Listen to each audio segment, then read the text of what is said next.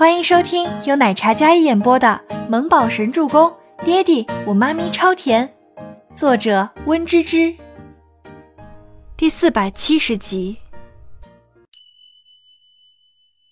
琼娜，将他靠在床上。他要是不安分，吃喝拉撒都在床上，确保他不要自杀。这个孩子必须生下来。龙啸天命令的口吻说完。卓安娜还有那个壮硕的女医生上前，就将倪清欢从龙啸天怀里拉出来，按在大床上，拿出手铐给他固定起来。活生生的一个人被他折辱成一个大字形，靠在床上无法动弹。倪清欢清楚地了解到自己的处境，这里不是简单的地狱，是吃人的地狱。他被铐着也没有办法挣扎，双眸空洞地看着天花板。昨天还生出的希望。在今天，所有的现实面前，他彻底被击垮了。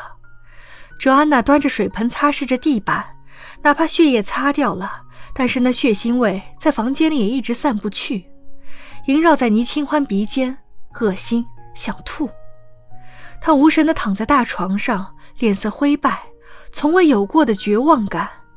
孩子，他昏迷的时候被龙啸天糟蹋了，怀孕了。三周的时间，在他意识不清的时候，倪清欢冷笑一声，觉得十分讽刺。他从没有见过这么狠厉手段的男人。龙啸天这种人，或许不配称为人。刚才走出房间的龙啸天，然后又折返回来，走到床边，居高临下的比拟眼神。曾经觉得他是一个有爱心、爱国的华裔，哪怕在昨晚遇到他的时候，他还觉得他是他的贵人。现在想想，真是讽刺。我已经将你的孕检报告给周伯言发过去了。你说，知道了自己心爱的女人怀了仇人的孩子，他会不会疯啊？啊？呵呵。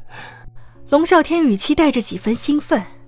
恶心，真恶心那张嘴脸。倪清欢闭上眼睛不去看，努力也让自己不听任何他的话。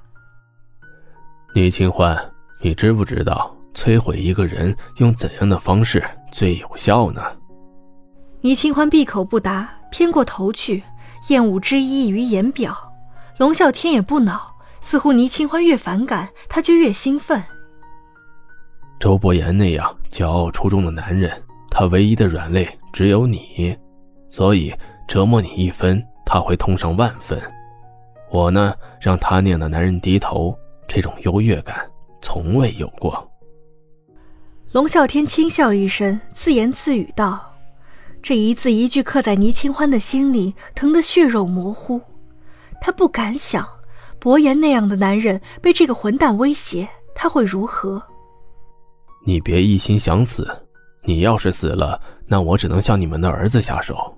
所以好好活着，生下这个孩子，到时候我会娶你。”滚！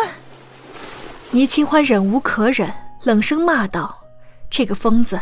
他站在这里呼吸，他都觉得在污染空气。”面对倪清欢的辱骂，龙啸天不仅不恼，而且笑容更加深了几分。你越是这般烦恼，我就越是开心。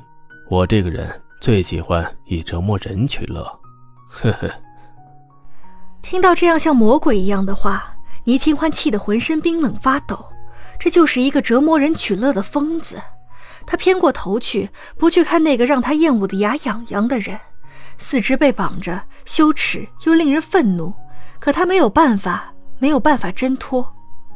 伯言，你到底什么时候才来救我？伯言。倪清欢内心呼唤着心爱男人的名字，一遍又一遍的祈愿着。可如果伯言来了，知道自己怀了龙啸天的孩子，他会作何感想？苍天为何要这么戏弄他？倪清欢闭眸流泪，心如死灰。言，我们追到郑威廉和孟年星的下落了，但是发生了一些意外。静觉寺推门而入，边说边汇报这个消息。问出了清欢在哪里没有？周伯言立马询问静觉司。静觉司手里拿着一沓照片，有些欲言又止的看了一眼期待的周伯言。没有，郑威廉为了保护孟年星离开，竟然身上绑了炸弹，跟我的人同归于尽了。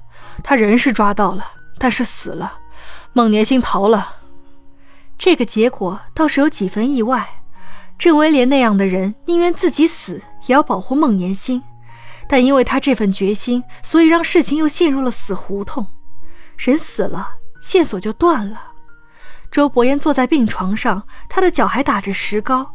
听到这个消息，冷厉之气更加明显了起来。她一个孕妇能逃到哪儿去？你怎么连一个孕妇都抓不到？周伯言气得脸色骇人至极。要不是因为腿脚不便，他一定亲力亲为将郑威廉抓住，逼问倪清欢的下落。已经一个半月了，清欢下落不明。想到他落到龙啸天那个混蛋手里，他连呼吸都是沉重的，是痛的。但转念一想，他那张冷峻的脸色忽然明白过来，猩红的眸子看着静觉司，眼里掠过一道暗芒。你这是放虎归山？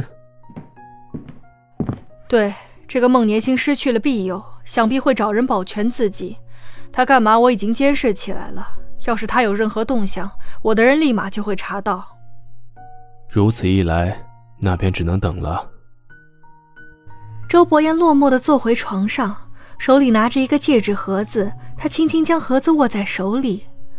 往日冷傲金贵的男子，一身黑暗气息，看得出来，他因为倪清欢的失踪，变得越发沉郁起来。静觉寺也不知道怎么安慰这个男人。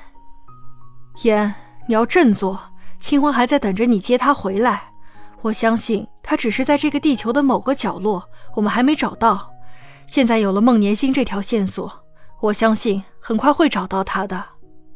静觉寺宽慰着病床上的那个男人：“你现在要好好养伤，等你伤好了，十个龙啸天也不是你的对手。”说到那个龙啸天，就恨得牙痒痒。